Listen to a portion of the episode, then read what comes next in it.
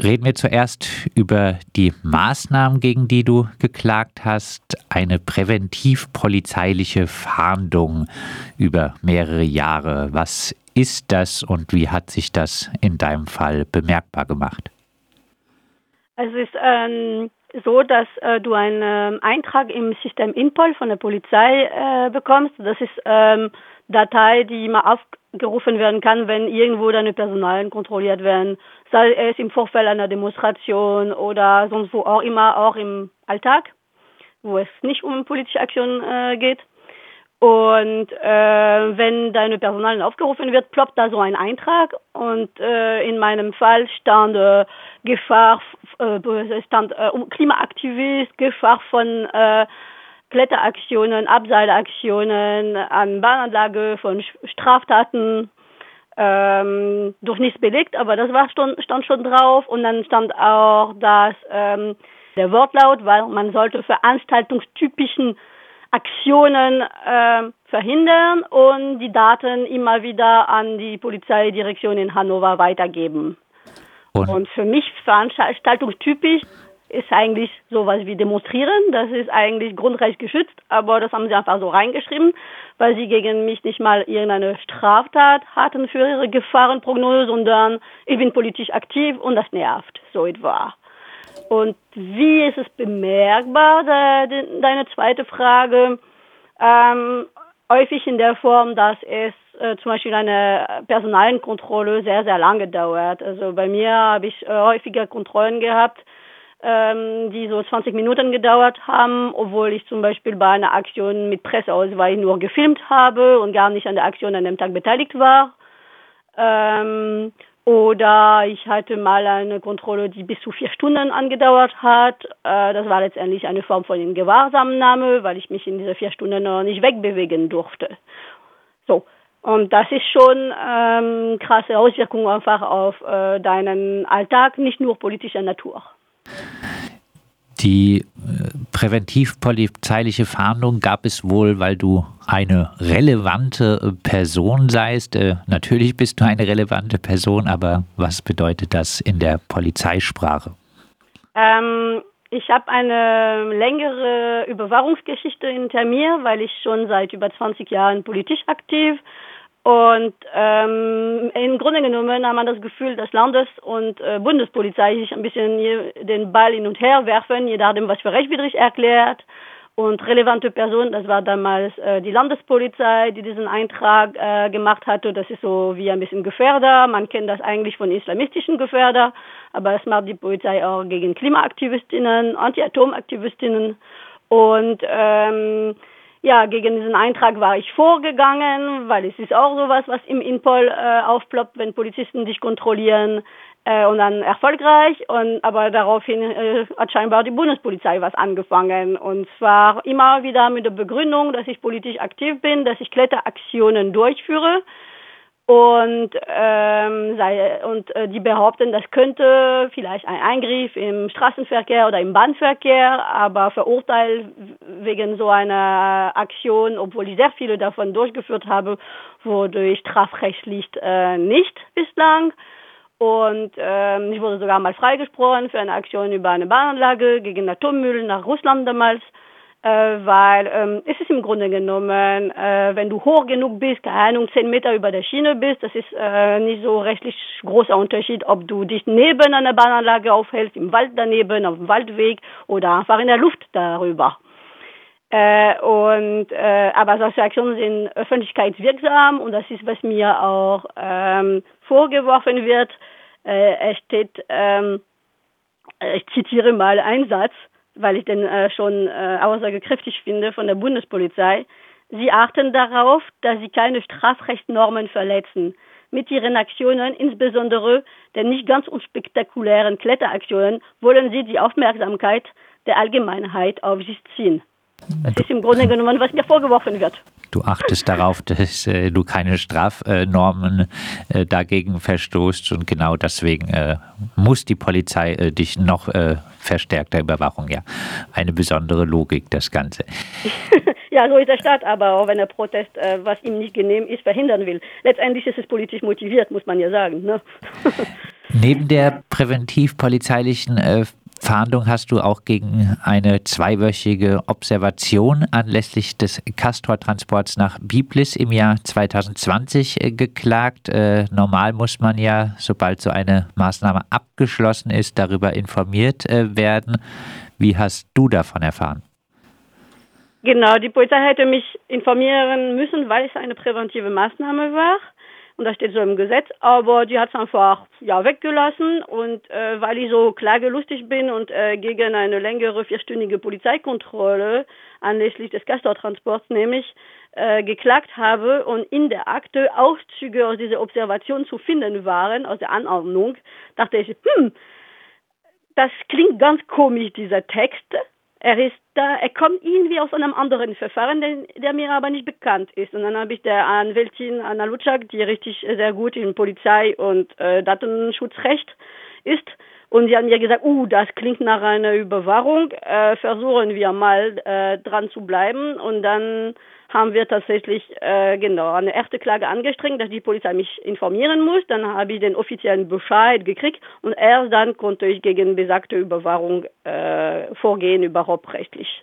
Und überhaupt erfahren, was über mich gespeichert wurde, was überwacht wurde, äh, wie es in, krass ist im Alltag. Also es geht schon um tief, äh, tiefe Eingriffe in die Privatsphäre, so eine Überwachung. Genau. Noch mehr als diese Ausschreibung zur Fahndung. Das wäre jetzt äh, die nächste Frage, was äh, beinhaltete denn diese polizeiliche Observation in deinem Fall? Also wie wurdest du überwacht? Was wurde von dir überwacht? Ich habe natürlich nicht alles erfahren, weil ähm, ich, äh, die Protokolle angeblich gelöscht sind.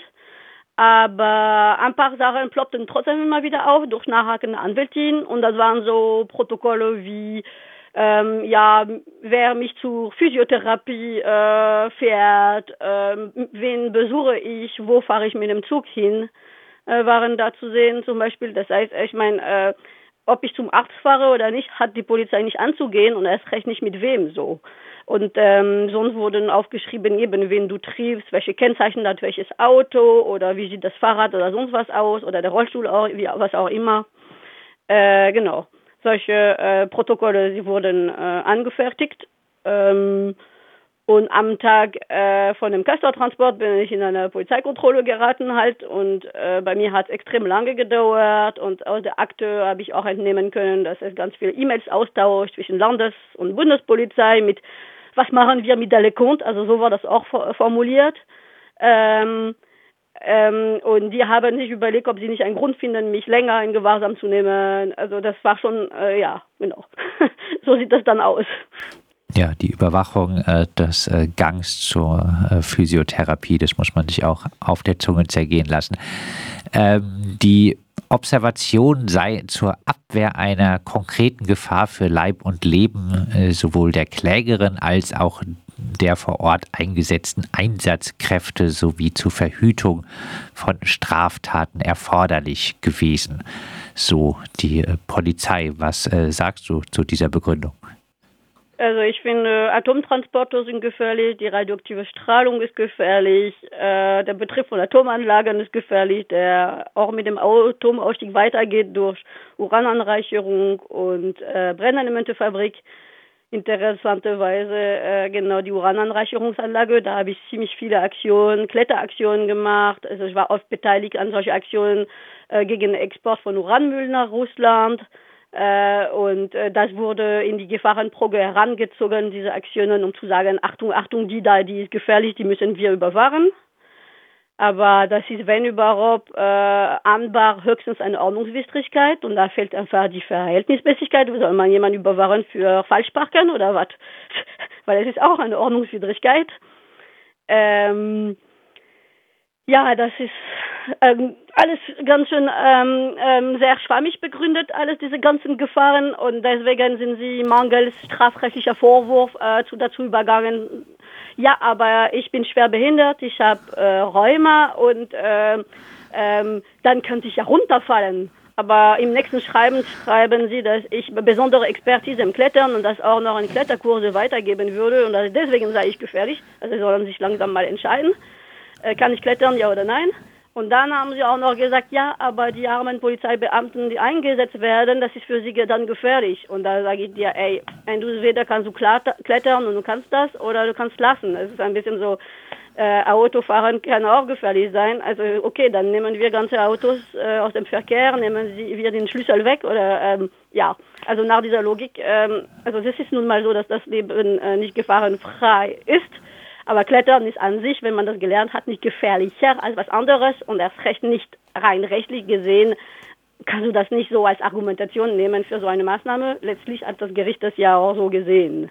Kommen wir zum Rechtlichen. Das Verwaltungsgericht Hannover hat nun beide Maßnahmen, die präventiv-polizeiliche Fahndung über mehrere Jahre und eine ebenfalls präventiv verdeckte Observation anlässlich des Castor-Transportes für rechtswidrig erklärt. Mit welcher Begründung?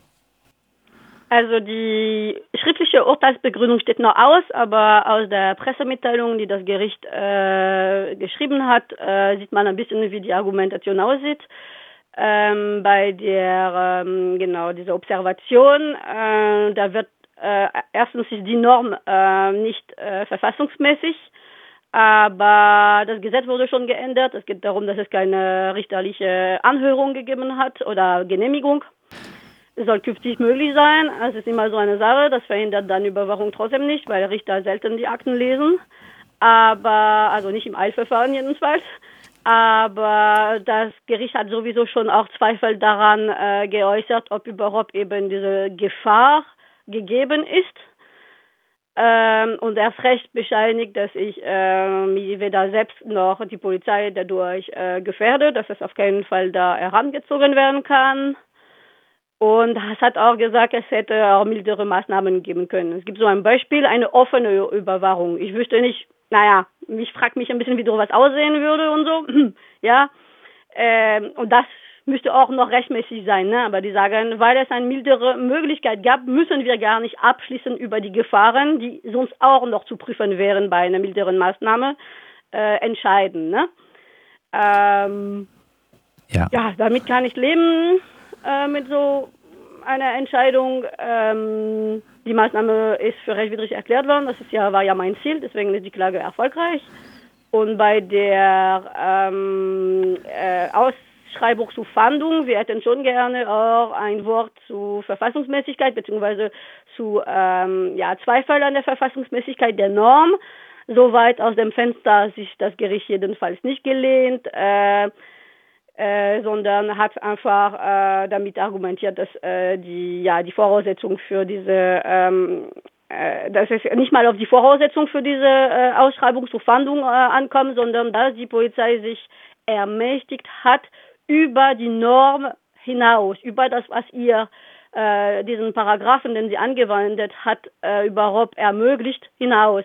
Nämlich, sie hat ein Bewegungsprofil erstellt, was normalerweise nicht mit der Norm äh, verbunden ist, weil normalerweise diese Rückmeldung an die Bundespolizei Hannover nicht äh, stattfinden darf. Und deswegen ist im Grunde genommen die Polizei über ihre ja, Befugnisse hinaus äh, gegangen und das ist, was das Gericht letztlich gerückt hat. Du hast es angesprochen äh, bei äh, dem Aspekt, äh, dass äh, bei dieser äh, Observation äh, sogar das Gericht jetzt gesagt hat, dass das Ganze nicht verfassungsgemäß ist, wird wahrscheinlich auch die Änderung, dass es ein Richtervorbehalt braucht, für nicht so große Änderungen der Praxis sorgen. Das sieht man, wie viel wert ein Richtervorbehalt ist, haben auch wir von Radio Dreikland ja in, in diesem Eben, Jahr ja. erfahren. Genau, aber wenn Sie nicht präventiv schaffen, dann erfinden Sie eine Straftat und dann machen Sie das nach Strafrecht. Das ist nun leider so, wie der Staat so drauf ist. Wenn ein Protest oder irgendwas Meinungsäußerung ihm nicht genehm ist, dann ähm, unter dem Vorschein äh, Recht hat zu sein, ähm, weil man sich schön anhört oder irgendwelche Vorschriften da ähm, einhält, aber nur Makulatur, nur oberflächlich. Also man meint das gar nicht ernst. Also du wirst angehört, aber der, Be der Beschluss ist schon geschrieben zum Beispiel.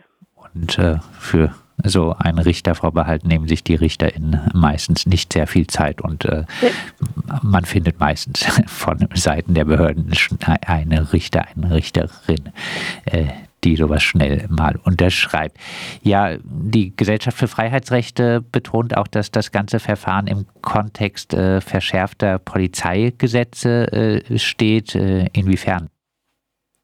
Ja, ich meine, ähm, in den letzten äh, Jahren wurden immer wieder Bundesland nach Bundesland, auf Bundesebene auch äh, die Polizeigesetze verschärft, insbesondere diese präventiv-polizeilichen Befugnisse, äh, sowas wie Überwachung, aber auch Gewahrsam, wo man darf die Menschen immer länger in Gewahrsam nehmen.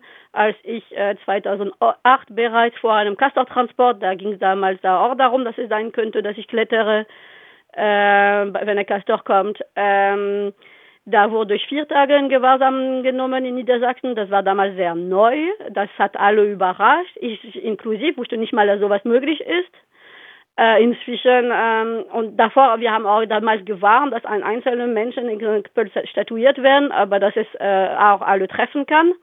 Und durch diese neuen Polizeigesetze, genau das haben wir prognostiziert und das tritt ja ein. Äh, Im Moment sind ja fast 30 Menschen in Bayern da in diese Langzeitgewahrsam von sogar bis zu einem Monat. Ähm, eben Überwachungsmaßnahmen sind teilweise ähm, ja ein, vereinfacht worden, äh, weil ähm, du brauchst einfach im, anders als im Strafrecht nicht mal eine ähm, richtig Anhaltspunkte für eine Straftat, sondern die ja, die machen irgendeine Gefahrenprognose dahin nach ihrem Gutdünken, äh, in der Regel mit dem, was die Polizeidatei äh, rausspuckt und dann äh, schups, bist du gefährlich und kannst äh, eingesperrt werden, überwacht werden und so weiter. Und da gibt es auch wenig richterliche Kontrolle. Äh, und wenn überhaupt eben nicht unbedingt sehr gründlich. Ähm, das war bei mir immerhin der Vorteil einer Klage vom Verwaltungsgericht, die dann auch ähm, äh, ähm, in der Hauptsache verhandelt wird weil äh, da hat man sich einfach drei Stunden Zeit genommen, auch trotz der ganzen Schriftverkehr davor.